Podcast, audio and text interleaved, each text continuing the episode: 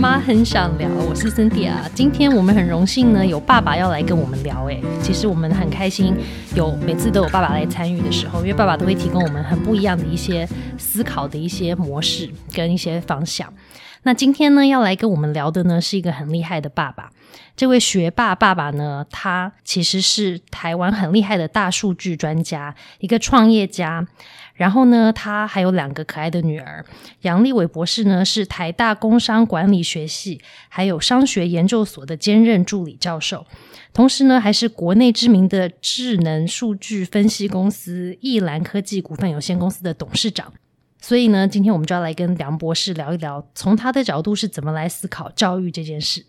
就是我听说杨博士真的是从一路从建中、台大，然后全国联考数学第二名的学霸这样上来的，所以我就真的很好奇，想要问一下杨博士，说什么原因你会帮你自己的小孩选择走非体制的教育体系啊？是的哦，谢谢辛西亚的介绍。其实我自己在回想我自己的求学过程哦，其的确。都很顺利哦，就是上了大家所期待的第一志愿，嗯，从这个啊建中到台大，然后我在数学的时候考到也是全国的第二高分，嗯，可是我事后在在想的时候，那个时候我们其实就是不断的去写很多的测验卷，嗯，做很多的练习，其实你只要。呃，练习很足够哦。那当然，这个我记得我那个时候在考试的时候，是考卷一发下来，我这个脑袋马上就充满了答案了，就可以立刻再开始在做。可是我事后也想想，哦，这个。到底我是不是真的有了解或者是应用这些东西哦？因为我自己回想我的国中跟高中，其实我坦白讲想不起什么，现在是一片空白，一片空白。就是我我当然我记得说，哎，我解了好多题，跟同学一直探讨，这哪一本参考书比较难，就特别去把它买来把它做完。可是其实我我对很多的生活的细节，很多事情都反而都不记得。我反倒是好像有了小学之后，我有了小孩，感觉好像获得重生。重新有一个学钢琴的机会，重新有这种长大的机会，重新有这种画画的机会，所以我一直当时就在思考，就说希望能够让小孩多留一些啊，不一定是空白，而是说不要爸妈太早就帮他。填满，因为我现在刚好又在台大任教，嗯，其实台大里面的学生很多，其实就是这样一路上来的，就是他们，我可以想象，他们当初也都是学测最高分，然后也是反应都好快哦。可是我就会看到有很多人，其实好像老师教授不开题目给他。他就不知道自己要做什么的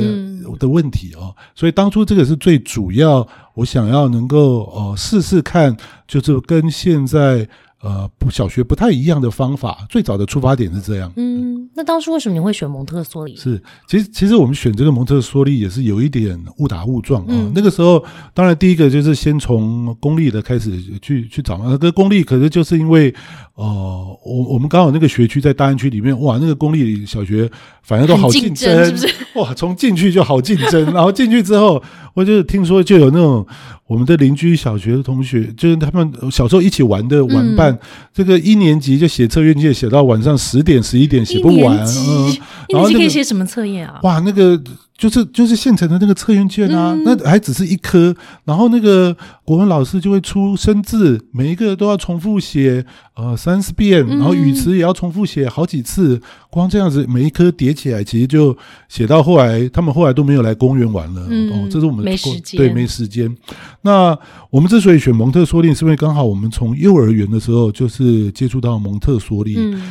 我们去的那个蒙特梭利的幼儿园，他其实还蛮强调说，这个教育不是只是把。孩子丢到学校就结束了。他说他每次都会呃鼓励办这种家长座谈，而且还会强迫家长一定要来 哦。他说他说你来来了挤满几次还会退钱给家长，所以诱因很大，对对，增加一些诱因。所以去了之后也才发现说，哎，这个呃真的是很有趣。他是反而从孩子的整个呃生长的过程，包含了生理跟心理啊，分成几个阶段，然后在中间啊包含了感官。语言、数学哦，然后我发现他们很强调一个是要能够保持学习的热忱，让他自己去探索这个世界。其实我觉得最吸引我的是这件事情，因为我觉得反而在现在这个社会，我我可能又跳了一下。我现在在大学里面碰到的学生，就如同我刚刚所讲的那个，我总觉得他们优秀的还是真的很优秀，反应都很快。可是感觉那种自主在探索的时候，每次我只要给他们是这种哦开放性的题目啊，那个通常他们就会一直追问我说：“老师，你到底想要的是什么？”我说：“我就没有想要说清楚。”对对，我说我已经说的很清楚了。哦，其实我是故意的，就是要让他们探索。可是我发现这方面反而大家就会。不知所措。现在孩子，特别是像这个，刚好从去年、今年，我们有很多的课程呢，连同台大也是都转成线上课程。嗯，然后很多国外的，呃，在去年其实很多国外的小孩小朋友都回家，都在台湾上课。哇，那个线上学习更是要有强大的自主学习动机，你才能够自己去找。因为虽然什么都有，可是你你自己也什么都不知道，或者你做如果自己不要求自己，变成只有。就好像松掉了，不知道该如何是好。所以我觉得当初挑蒙特梭利，我觉得这个就是能够培养他自动自发哦，自主学习。我觉得这个是一个好重要的一点，所以当初才挑选了这个蒙特梭利，让他从幼稚园一直念到小学。嗯。那你觉得，在你刚刚在讲的，就是有关于小朋友他在可能就是在背诵，或者是一直在重复练习考试这件事情，以你自己从大数据来看啊，就是未来的趋势需要的是这样的能力吗？因为刚好我的团队又是在做这个国内最大的这种社群跟舆情分析的数据，所以我们随时都会去观察全台湾这个大家到底在想什么。那里面当然就会有很多的家长，所以我们里面有一些分析也会针对这些家长们到底在思考哦，那这些小朋友的教育到底是如何？我觉得其实有很多家长他可能是稍微有把自己的经验投射在小孩里面，他可能觉得就是要，因为我们过往当然就会有什么这个。呃呃，越多的练习是越好的哦，那要越熟练哦，要要专注哦，就是总是会有很多的声音哦，然后让小孩子不要输在起跑点上哦，很多的这样的价值。可是其实我们要稍微去跳脱思考一下，是比较困难。在数据上面，或者从科技的发展上，其实这个世界在过去不要讲二十年、十年，其实变化是很大的。对，像其中这个数据跟 AI，AI 它最重要的一个就是它有超强的这种模仿。的能力跟一样画葫芦，越是重复型的，越是枯燥的，越复重越是重复的，这个将来一定全部都是 AI 来处理哦。当然，除非是有些地方它的人工更便宜啊。那可是我们都不希望小孩子是去做这种很多重复性的枯燥的工作哦。所以其实如果要预见这个小孩子他长大成人，我们现在投入的教育应该要预备的是他。二十年后该有的样貌，所以这个可能有点难去思考。可是我我当然也不是趋势学家，可是我至少从数据看来，就是说我们这个二十年后绝对不会是说一个人他的记忆力超强，嗯，他的背诵或者他一直重复一些事情做得非常好，嗯，就能够哦发光发热。反而他更强调的是这种我刚刚讲的这种。探索自主学习，然后另外其实反而是更重要的是，他需要有留有一些时间是那种跟人家跨域合作，嗯哦，反而是哦这种建立他在早一点的这种对于 social 的了解，其实是更加的重要。嗯，所以我觉得蒙特梭利有一个是说，就是说他的混龄设计也是一个非常重要的，就是说其实，在呃真实社会里面，其实他并不会说就是这么有秩序的帮你分好班、分好年级，按照进度。这本来就是大家有快有慢，嗯，有不同专长，有大有小，大家组合在一起。那他们如何去能够呃认识自己，嗯，然后也观察别人，然后在一个团队里面一起去组合？我觉得这个可能反而更重要。那它可能反映在当大家都进度一样的时候，我猜现在我们我们从那个舆情来看，其实很多家长就会关心这种。还是很受到这种成绩的影响啊，就是说这个呃，在很关心各方面的成绩哦。那可是也面临到一个很有趣的状况，就是说这个现在的这种关心成绩，都是他越不好的科目，你就越去补强他，越去补习，越去练习。可是你有没有想过，其实小孩子他本来就会。就是他，嗯，当然我们各方面需要有个基本的能力，可是你也不要太是大家都都这么的一般化，嗯，因为有时候你为什么不去想想，就是说他反而国文特别厉害，你应该是加强他国文，结果你反而去加强他最弱的一科，他当然就心情很不好，因为刚刚刚刚 Cindy 有讲到说让如何让小孩快乐一点，其实我觉得就是这种你很强制他这个就硬是要让这个鱼去爬树，让猴子去游泳，然后让大象去赛跑，就是就是一个很很奇怪的一个现象啊，就是要要让大家都变成是全科。其实我觉得这个说不定要让家长稍微去哦想一下，说这个全科跟进度这件事情哦，其实说不定可以稍微去反思一下。对啊，因为现在我们好像都期待小朋友在某一个年龄，就是你六年级毕业，你一定就是要会某些东西，然后你大学毕业一定要会某一些东西。可是好像人生没有那么短嘛，就是好像不是 学习到大学或者六年级，我就都不用再继续学了。可能就是我晚个两年我也会啦，只是我就是需要一些时间。这真的值得思考，是我们真的有时候太急了，就是想要马上看到。没错，像我们在看这个大学里面哦。因为刚好我家里有这个小朋友，然后我又站在大学端跟研究所端来看，我就觉得真的很有趣。就是小学这个幼稚园，大家啊，其实现在幼稚园就已经开始有点紧张了哦。对啊，对啊。然后接下来小学就会开始预备，到了国中跟高中，我觉得是这个台湾这个压力最大的时候。然后好像反而。高中之后上了大学，其实坦白讲，那才是一个人他的心思各方面都成熟，开始要好好学习的时候，结果反而进了大学，大家觉得就开始放松了。对，哦，像那个在台大里面啊，这个不要讲是台大了，这个一般大学，因为我也有其他的同学在在各种大学当教授的都有，嗯，我们都会一起在讨论，这这个这个大学里面反而就是你就会看到很多不来学习的翘课，我们觉得这个都是他有可能就是觉得。他就是最大的目标，就是上了台大。然后他一旦上了台大，他觉得就可以开始放松了。对呀，因为他就不用再继续努力下去。对，不用再，他就觉得对。然后我就想说，这才真的是搞错了，对呀。哦，那那反而是因为你，你大学后面当然还会有人再继续撑到研究所，嗯，再继续撑到。可是那你要撑到什么时候？其实到最后是要靠一个自主的能力啊。就像您刚刚讲的，这个后面的日子才真的多的呢。就是说，你前面超前人家一年，可是你后面。哦，这样子松懈下来哦，其实反而是很可惜而且我觉得好像现在很多年轻人，就是他可能能力很好，真的很聪明，可是他反而到大学就会呈现一种好像人生很茫然，就是我的人生意义到底现在是什么的那种状态。因为好像他达到了一个某个阶段的一个可能很大的目标，就可能他。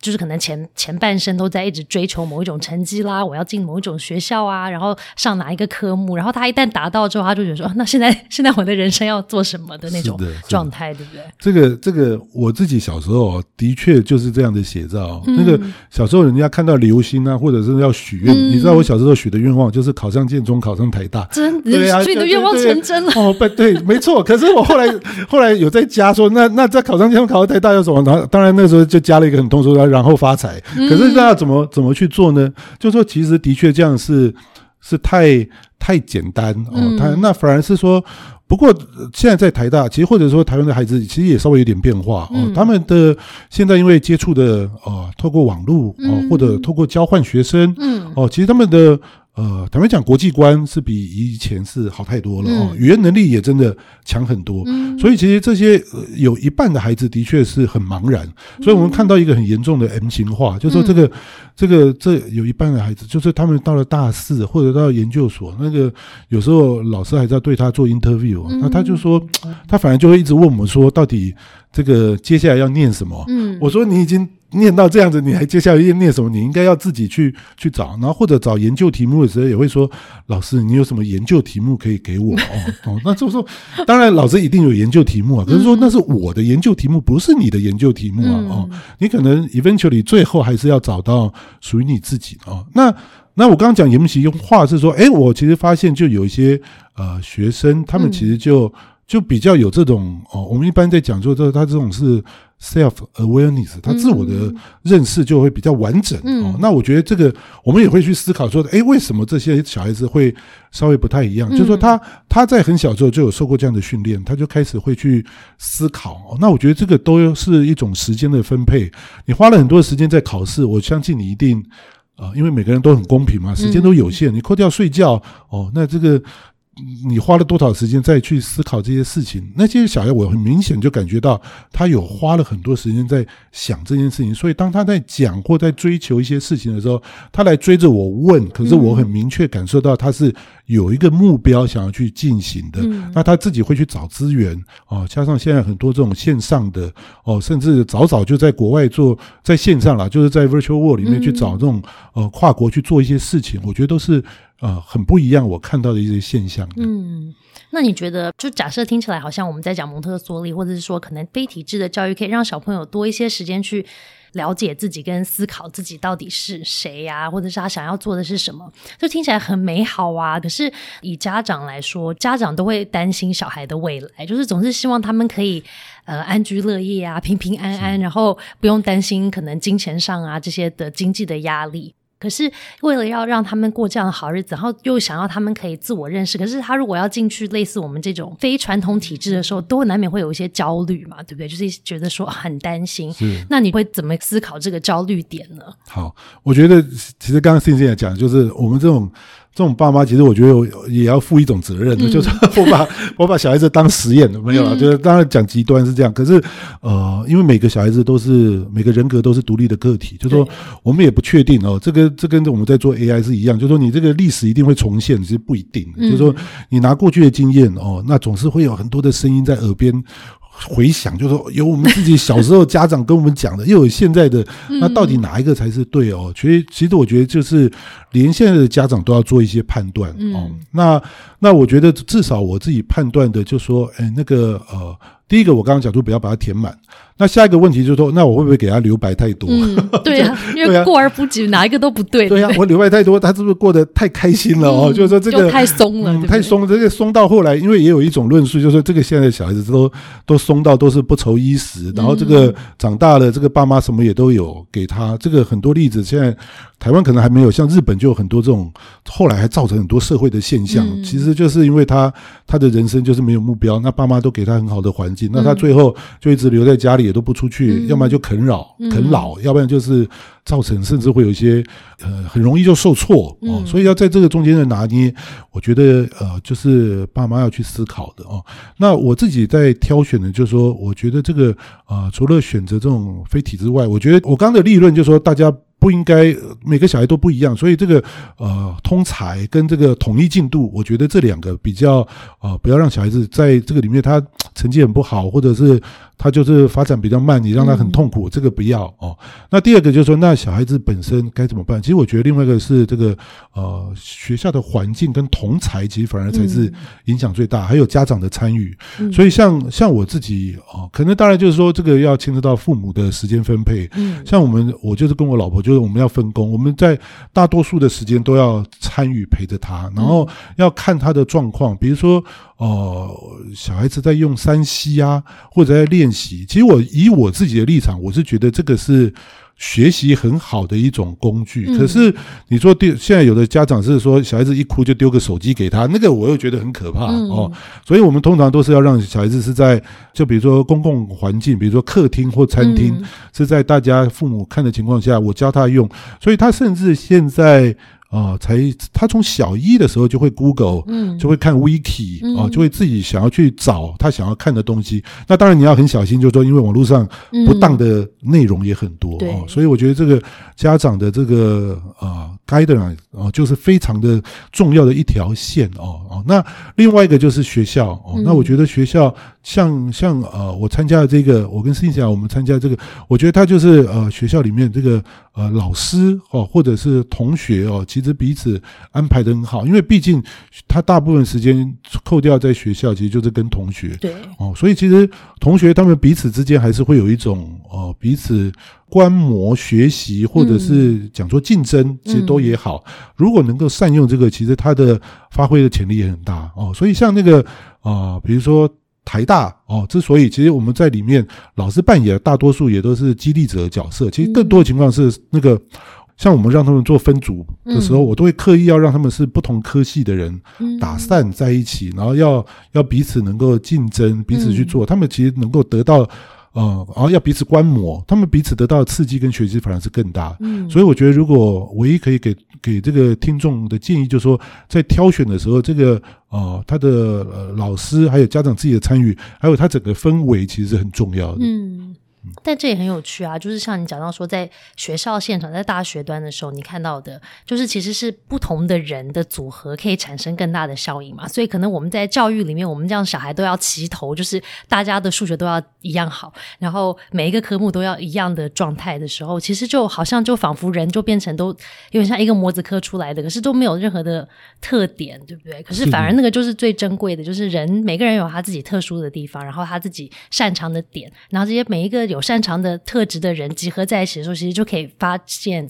很创新的东西，或者是一些可能以前我们都没有看过的一些思考的一些模式会跑出来。是的，其实像像我自己的那个老大女儿，现在是三年级啊。那她我自己在观察，就说她的语文能力就特别的好。她在小学一年级的时候，因为这个，因为有一个当教授的爸爸，爸爸就会特别做一些实验的，我就会去，我会去买一些这个这个参考书、测验卷，我也让他写写看。我想知道他到底这个进度是如何。就是爸爸还会暗中做一些实验，那我就发现说，哎，他在这个。大概才一年级的时候，他的识字跟写字能力大概已经到了小三到小四的程度，可是他的数学坦白讲就不行哦，所以我就知道说，哎，这个他他有兴趣的，反而他可以看的书越看越深。嗯，他有时候会从他自己的书架走到我的书架，嗯，然后就会说：“爸爸，这个大数据是什么？”他就一直拿来拿来一直看一直看。我觉得这种状况其实对小孩子。虽然我我我觉得这样的状况，我倒不是要讲说他有特别的什么前面，可是我觉得他表现给我看的是开心的，嗯，因为他有一种就是说他学到一个新的东西，看到他走到爸爸这这边书，发现他可以看得懂爸爸的书的时候，他那个眼睛是会发亮的。对，嗯，我觉得这个是一个。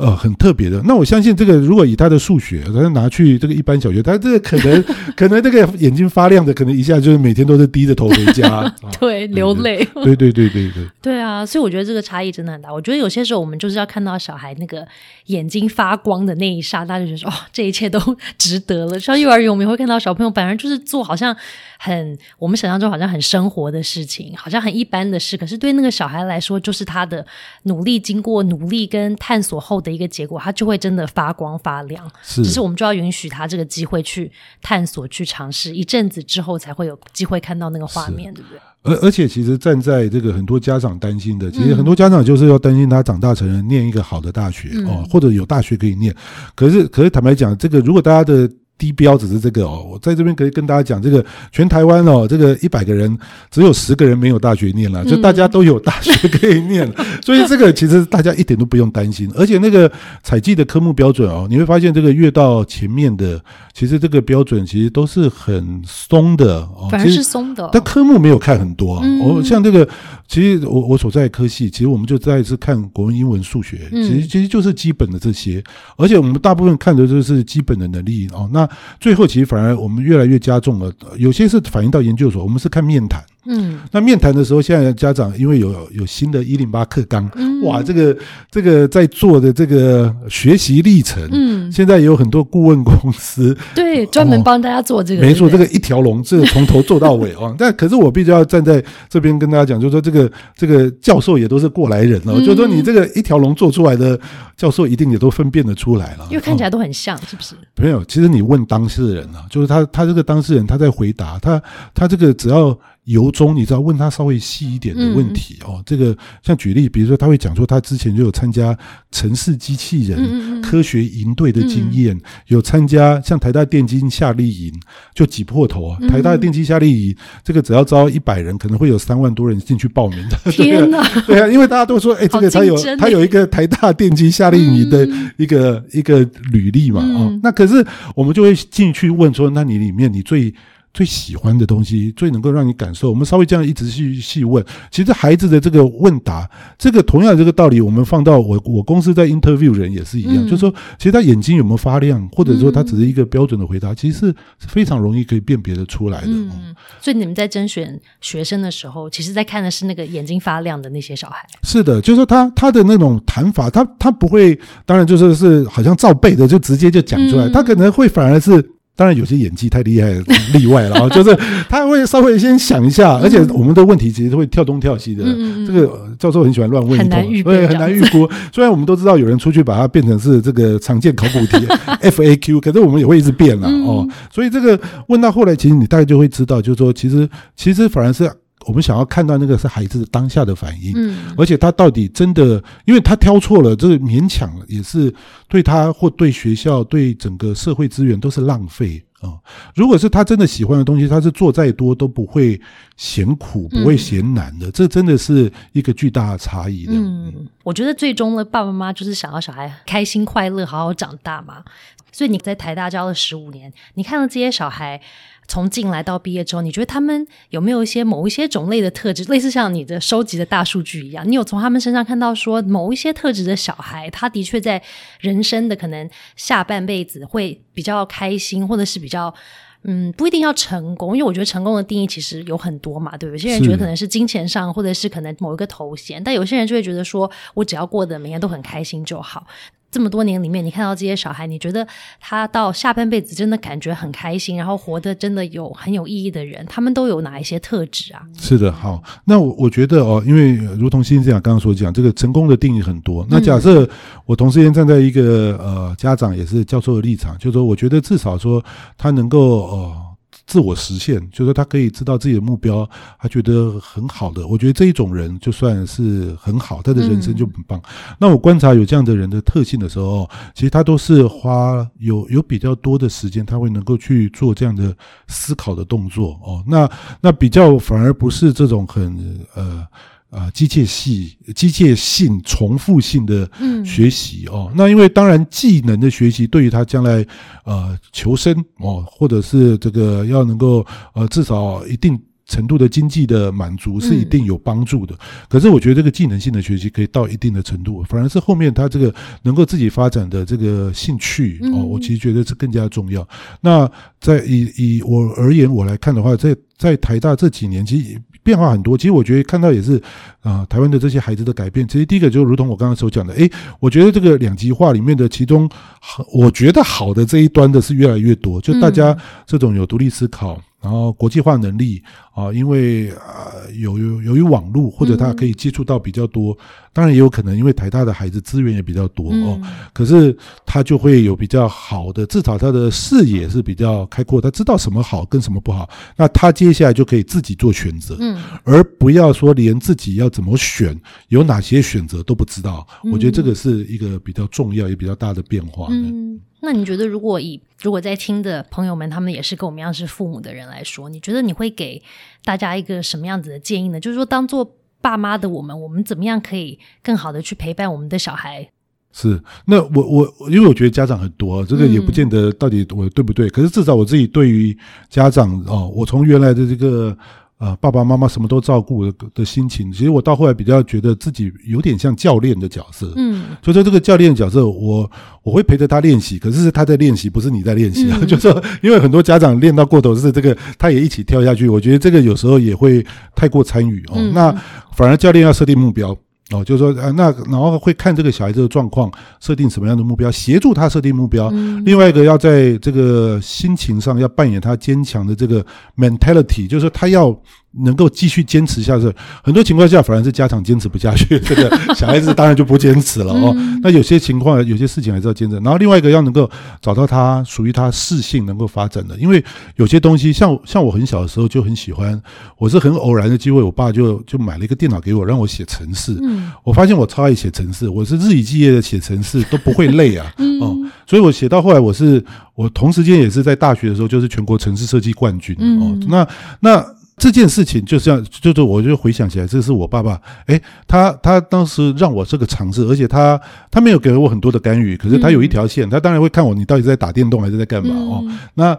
那其实我觉得就是要扮演这样的一个角色，给他一些资源，协助他设定目标，然后成为一个生命中，呃，在这段期间一个很好的教练。嗯。人生的教练，所以爸妈们，我们就是小孩人生的教练。好了，所以今天很感谢杨教授来跟我们分享一下他的人生历练，还有我们当爸爸妈妈应该到底用什么样子的方式去思考，我们自己到底应该扮演什么样子的角色。那最后呢，如果今天你喜欢我们的节目，就请在收听的平台给我们五颗星的评价，要追踪我们。然后呢，欢迎大家都给我们做一些回应啊，然后透过 email 或是脸书 IG 留言，让我们知道你想要听的话题或者是任何的想法。所以妈很想聊，就下次见喽，拜拜。